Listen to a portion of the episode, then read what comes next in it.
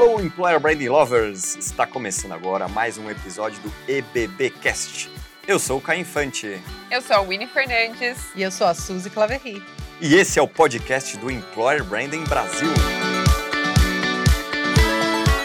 Esse episódio está sendo produzido e oferecido pelo Kenobi, o maior software de recrutamento e seleção do Brasil.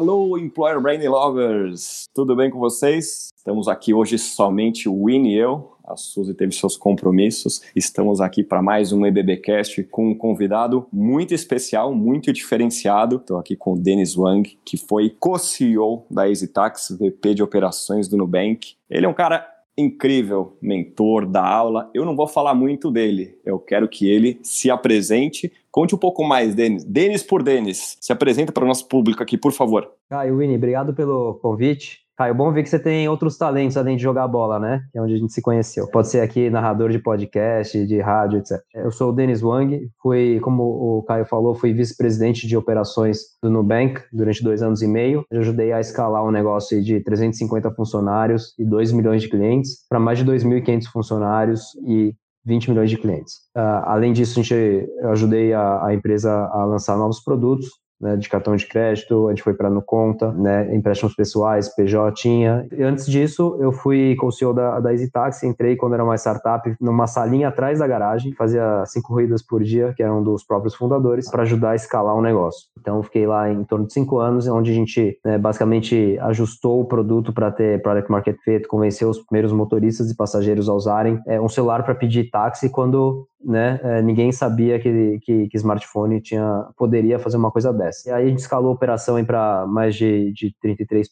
para 33 países. Depois teve que fazer o turnaround da empresa, voltar para América Latina, né? E a gente virou o maior player da América Latina até a gente vender a empresa em 2017. E antes disso, eu fui do, do mercado financeiro, trabalhei em fundos de, de private equity, investment banking é, mas essa parte é mais chata, né? Então a gente pode focar aqui na, na parte de tecnologia para a conversa de hoje. Show de bola. Agradeço os elogios. Então, se não der certo como futebol, como Messi, né? Posso fazer um, um bico aí de narrador de podcast. Então fica aí quem estiver ouvindo a gente, contato em box.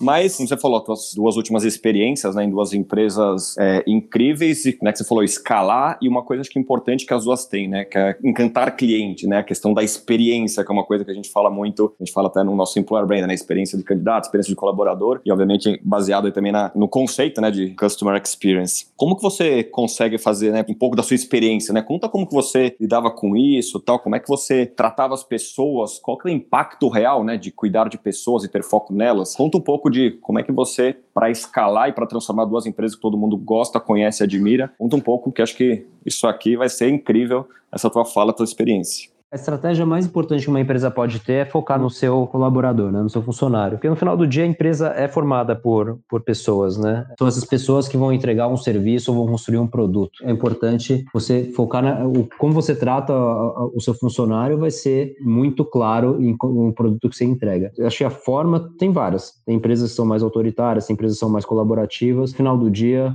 né? Você tem uma, uma cultura muito clara e as pessoas que entram lá sabem disso. Sabendo disso, né, elas escolhem se querem ou não e aí elas vão ser felizes porque elas escolheram uma organização que tem um fit para ela. Acho que a grande diferença que, que eu vejo de, de empresas mais modernas para as mais tradicionais e para as que tratam melhor os funcionários é que o, basicamente tem uma clareza muito grande de como que eles querem fazer isso. Se é uma empresa mais colaborativa, se ela paga mais acima de mercado, menos de mercado, mas em que, em que ela é justa com a empresa inteira. Como assim? Assim, poxa, eu lembro quando a gente montou a, a Easy Taxi, na minha visão, foi, cara, o motorista é muito importante, o cliente é muito importante e uma das áreas que eles vão, mais vão precisar entrar em contato com a gente é pelo, pelo atendimento. Então a gente foi lá para de, de partida, a gente definiu que o atendimento seria um time que não seria de call center. Então a gente pegou e contratou analistas comerciais. Construiu super bem, criar comunidade de motorista, todo passageiro que ligava lá também via que era uma empresa séria. E aí eu fui montar outras coisas, coloquei alguém para tocar isso, fui montar outras coisas. Quando eu voltei pro Brasil, que eu fui montar outro país, eu entrei na sala lá do, do time de operações, de, de, de, atendimento, e vi as pessoas levantando a mão. Eu perguntei, cara, o que vocês estão levantando a mão? Não, a gente precisa levantar a mão para ir no banheiro. Cara, mas por que isso? Não, é por causa de produtividade, não querem, tipo, estão cronometrando isso. Falei, cara, nenhum outro lugar da empresa a gente faz faz isso. E não é assim que a gente quer tratar as pessoas, né? Porque a gente quer dar autonomia para elas, a gente quer que elas sejam, sintam parte da empresa e donas, né? Cada um decide a hora que ir no banheiro e a gente mede por resultado. Então a gente desfez isso. Então isso mostra muito a tendência das, das empresas de terem áreas que é, não, puta, aqui é produtividade, produtividade, e vão fazer uma, tomar uma decisão dessa. Enquanto é, no Nubank, acho que é o, o, o caso de mais né, envolvimento de todas as áreas que, que eu já vi em outras empresas. Por exemplo, né, nas festas que a gente faz, vai toda é para o Nubank inteiro, não tem festa, exclui um pedaço da operação, porque é muita gente, não, é todo mundo junto. Né? É, obviamente que cada área funcional tem suas próprias celebrações também. É, então, né, quando você vai discutir priorização de produto, vai gente de todas as áreas que estão impactadas por, por aquilo, atendimento, produto, marketing, quem precisar estar naquela reunião vai estar. Então, não, não tem essa separação por área funcional,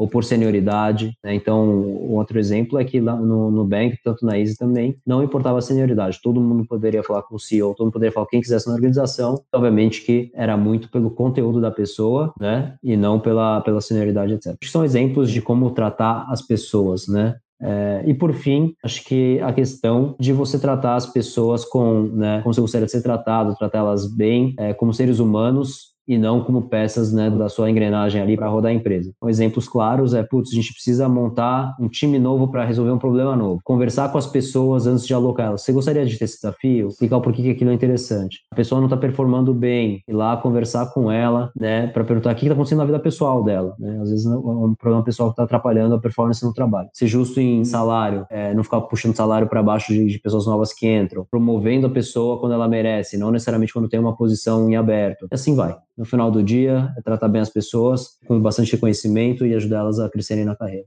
Denis, que bom assim ter você aqui no nosso podcast, né? A gente, a ideia do podcast é justamente trazer perfis muito, muito diferentes, distintos, mas que se complementam, né? Então a gente traz pessoas aqui para falar de cultura, mesmo não sendo employer branding. A gente traz também os tomadores de decisão, né? Porque a gente entende que employer branding tem impacto diretamente no negócio. Nem estava aqui na, nas perguntas que a gente preparou, mas tem duas que eu gostaria que, que você contasse um pouco mais né? Um é o programa UOL, né, do Nubank. Não sei se, se você foi uma das pessoas que ajudou a criar. Assim, me impactou bastante. Vocês dão muita, né? Não sei se ainda continua dessa forma, mas pelo que eu vi, vocês dão muita autonomia para as pessoas do atendimento a criar uma experiência que realmente tenha impacto no cliente final, né? Então, seja porque é, houve um problema, mas mais do que isso, né? Vocês estimulam a conexão, a empatia, histórias que realmente fizeram a diferença.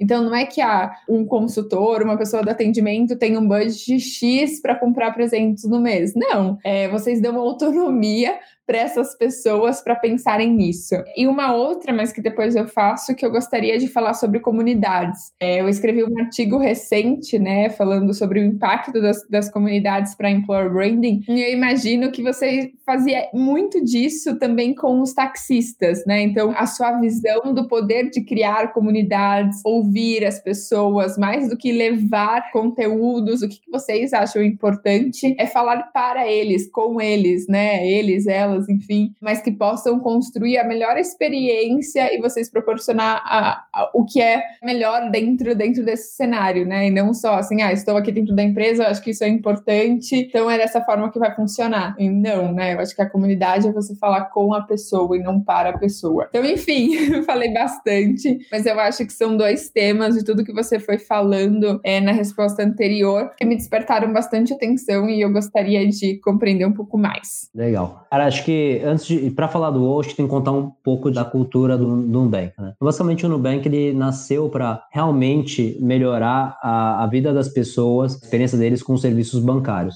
Os bancos tinham um atendimento horrível, embora fosse um dos, dos países com os melhores retornos de investimento do mundo é, no setor financeiro. Qual que era a ideia do Nubank? A ideia do Nubank sempre foi, cara, customer experience é muito importante. Customer experience não é só atendimento, né? É não precisar ir numa agência, é não ter taxas escondidas, a comunicação ser clara, o produto é desenhado realmente para o cliente. Então, acho que isso daí está na cabeça de todo mundo. E por que, que isso é importante? Porque na hora que você vai montar um time de atendimento, você poderia falar assim, cara, vamos colocar pessoas baratas, né? E a gente vai aqui apertar o máximo das pessoas para serem produtivas, né? esconder botões aqui ou, ou canais de atendimento para o cliente conseguir falar com a gente. Essa era a prática do mercado. Sempre tem os asterísticos nos bancos.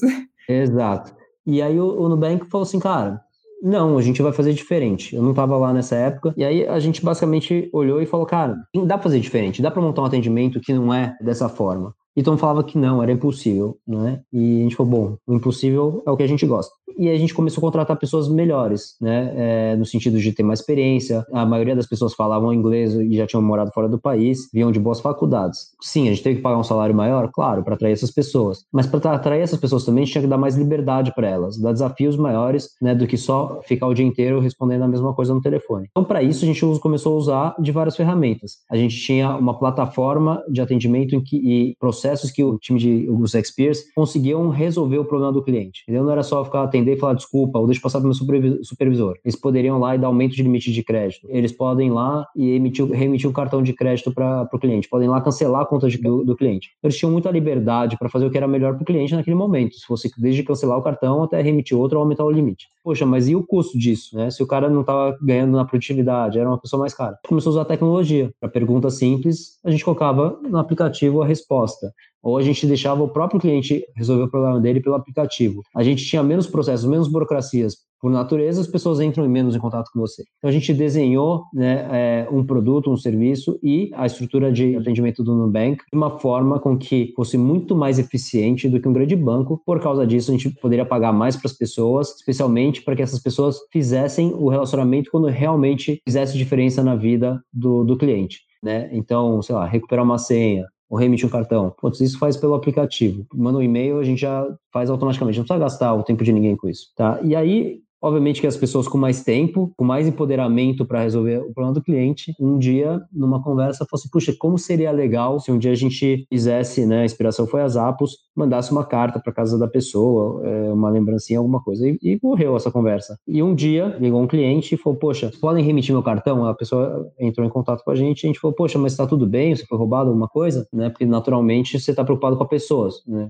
antes de, de, putz, o cara, vou ter que remitir um cartão. E a pessoa falou, não, é que a minha cachorra comeu e preciso remitir outro. E a pessoa que atendeu adorava cachorro. E aí perguntou da raça, etc. Criou uma, um vínculo emocional ali. Né? Se a gente estivesse cobrando produtividade, a pessoa só ia até falar: tá bom, remite o cartão, qual o seu endereço, tô mandando. Aí dá o tempo de trocar a conversa, de ter liberdade para a pessoa fazer isso. E aí no final, ela desligou o telefone, falou: puxa, lembrei do, da ideia de mandar cartinha. Ela pegou um papel roxo, escreveu uma carta entrou num site no e-commerce, comprou um, um ossinho para cachorro e enviou para cliente. Então ela pegou, né, você vê a autonomia daqui. Ela sabia que se ela pegasse o cartão dela, comprasse, que o Nubank ia reembolsar, entendeu? Não ia sobrar para ela. Então a gente teve essa confiança. Ela sabia que ninguém no Nubank ia falar, pô, mas você está gastando seu tempo fazendo isso. Falou, cara, não, era uma coisa boa para o cliente. Queria fazer um negócio legal para o cliente. E assim vai. Então isso, isso mostra quanto, como você ter pessoas boas e dar espaço para elas, com uma missão muito clara que, que é, né, é encantar o cliente, as pessoas vão fazer. É, né, é só questão de dar espaço e ter o talento certo. Winnie, em relação à sua segunda pergunta, né, de como foi criar a comunidade de taxistas é, da Easy, puxa, foi uma coisa, uma das coisas mais legais que eu já fiz na minha carreira. E aqui como que funcionou? Basicamente, os taxistas tinham uma dor muito grande. Acho que sempre que você vai lançar um produto ou serviço, você tem que achar que é a dor do seu cliente. Taxistas, eles tinham a dor de não conseguir corrida, então ter que ficar rodando sem ninguém no carro, gastando gasolina e tempo no trânsito até achar um passageiro, ou eles eram de alguma cooperativa que cobrava uma mensalidade altíssima e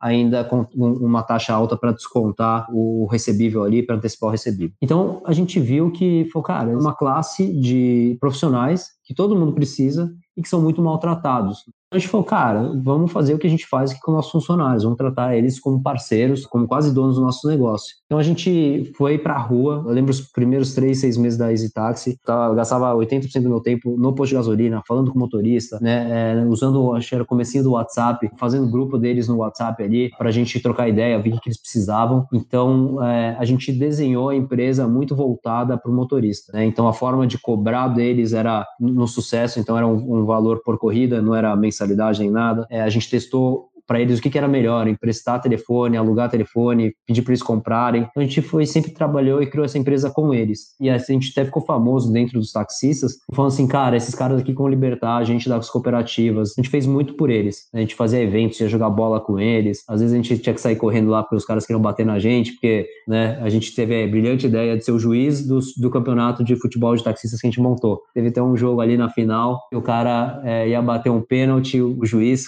acho que era o Thales na época, deu deu o pênalti, o campeonato foi decidido ali é, por uma decisão do juiz quase, né? Deu briga lá, a gente tem que sair correndo. Então a gente realmente se envolvia com eles. A gente entendia que era uma classe que a gente podia ajudar muito. Então isso criou a unidade, né? A gente focado numa proposta de ajudar eles e eles foram os grandes promotores da Easy. Todo mundo que entrava num táxi, o taxista falava assim: baixa esse aplicativo aí, é bem melhor do que a radiotáxi que você me ligou agora. É bem melhor do que cair na rua balançando o braço. Eles foram os grandes promotores da Easy Taxi, foi quem realmente ajudou a construir aquela empresa. Então, acho que isso é muito importante, você ir lá, estar tá perto dos seus clientes, um propósito claro, alinhado com eles, né? falar com eles na mesma língua, e assim você vai criando um grupo que vira uma comunidade, que viram fãs da empresa. É, até hoje, de vez em quando, a gente recebe umas mensagens dos taxistas, mesmo é, não estando na empresa desde 2017 boa conexão real, né? De relacionamento, de confiança com as pessoas. Eu acho que isso é super importante. Entender, né, o que, que eles estão falando da sua empresa, se eles conhecem, quebrar algumas barreiras, né, que muitas vezes existem também. Então, muito legal. Obrigada aí por compartilhar sobre esse tema.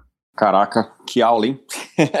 e falando em aula, eu sei que você é um dos mentores lá no programa de imersão, que é o Gestão 4.0. Basicamente, depois você pode contar um pouco mais, que as pessoas aprendem como colocar o cliente como centro do planejamento estratégico. Conta pra gente um pouco mais, não só desse produto, projeto, enfim, que tipo de dúvida e que tipo de aprendizado que tem ali, né, as principais dúvidas que você pode compartilhar com a gente. O Gestão 4.0 foi algo que o Thales Gomes, que é fundador da EasyTax, idealizou, em que ele via que havia muitas pessoas, tinha uma demanda muito grande por pessoas que queriam entender como empresa de tecnologia, uma gestão mais moderna poderia ser feita, né? Né? Tinha muitas pessoas que perguntavam para ele, cara, como você fez isso, como você fez aquilo, como você faz gestão de pessoas, gestão de tempo, o que, que um CEO precisa fazer. Então ele chamou o Bruno Nardon, que era, foi fundador da RAP aqui no Brasil, e da Canu e da Tricai, e também o Alfredo, que fez uma das primeiras plataformas de e-commerce do Brasil, de montar lojinhas, foi vendida para a Vetex. Então os três se juntaram e montaram um curso para executivos, que hoje já atende também né, é, pessoas de, de todas as senioridades numa organização, para ensinar as melhores ferramentas e metodologias de gestão de uma empresa moderna.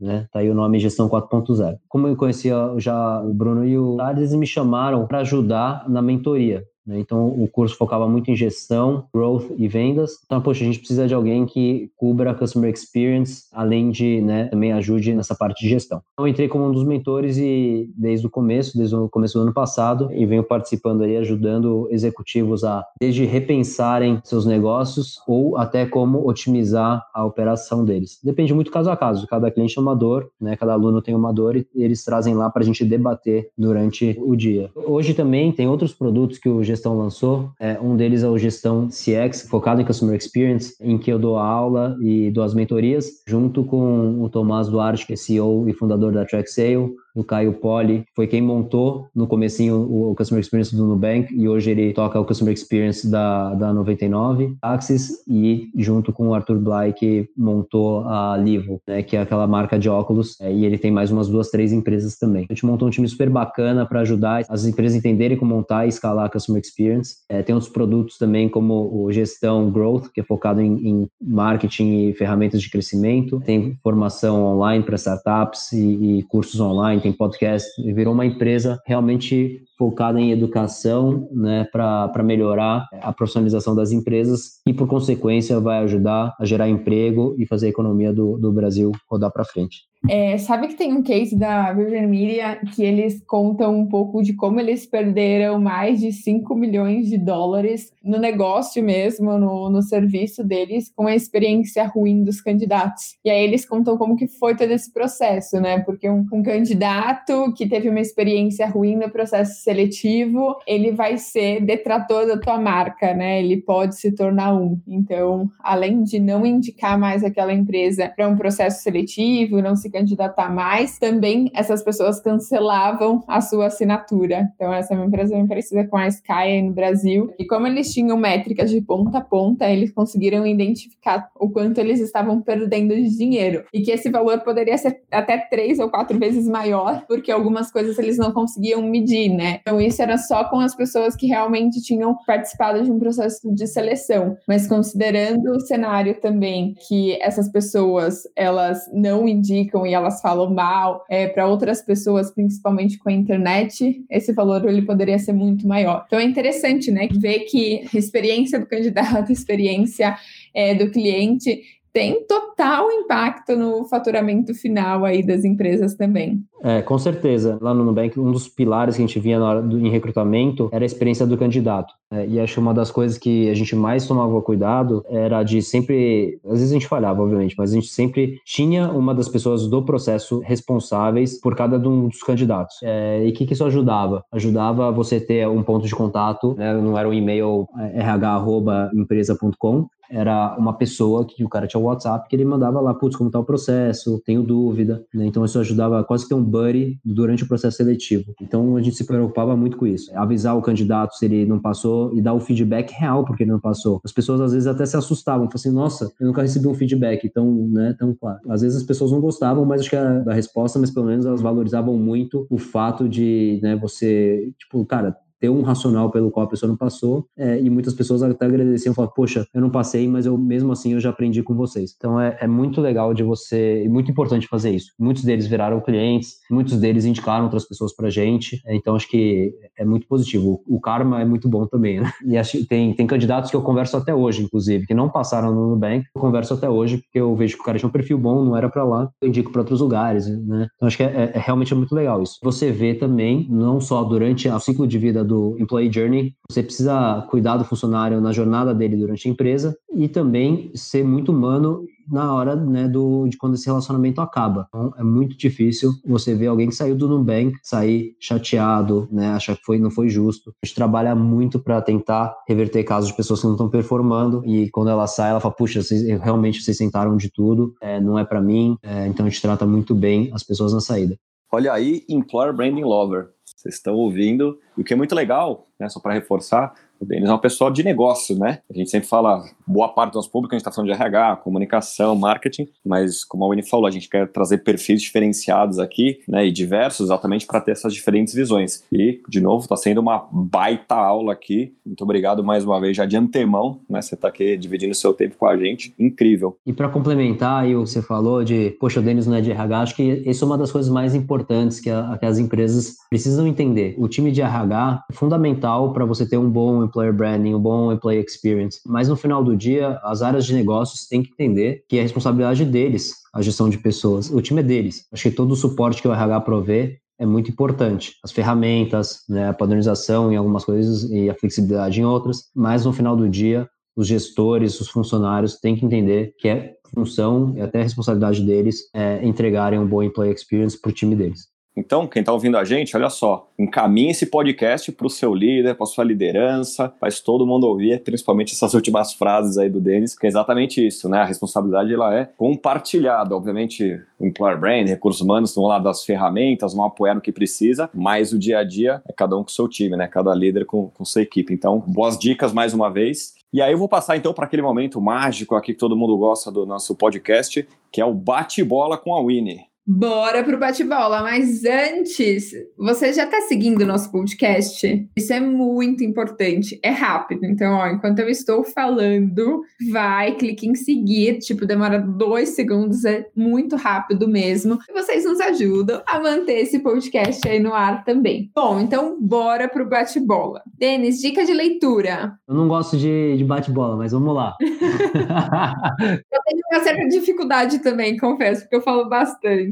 É, dica de leitura. How Google Works, acho que explica bem como a organização do Google funciona e tem boas ideias aí de gestão de pessoas.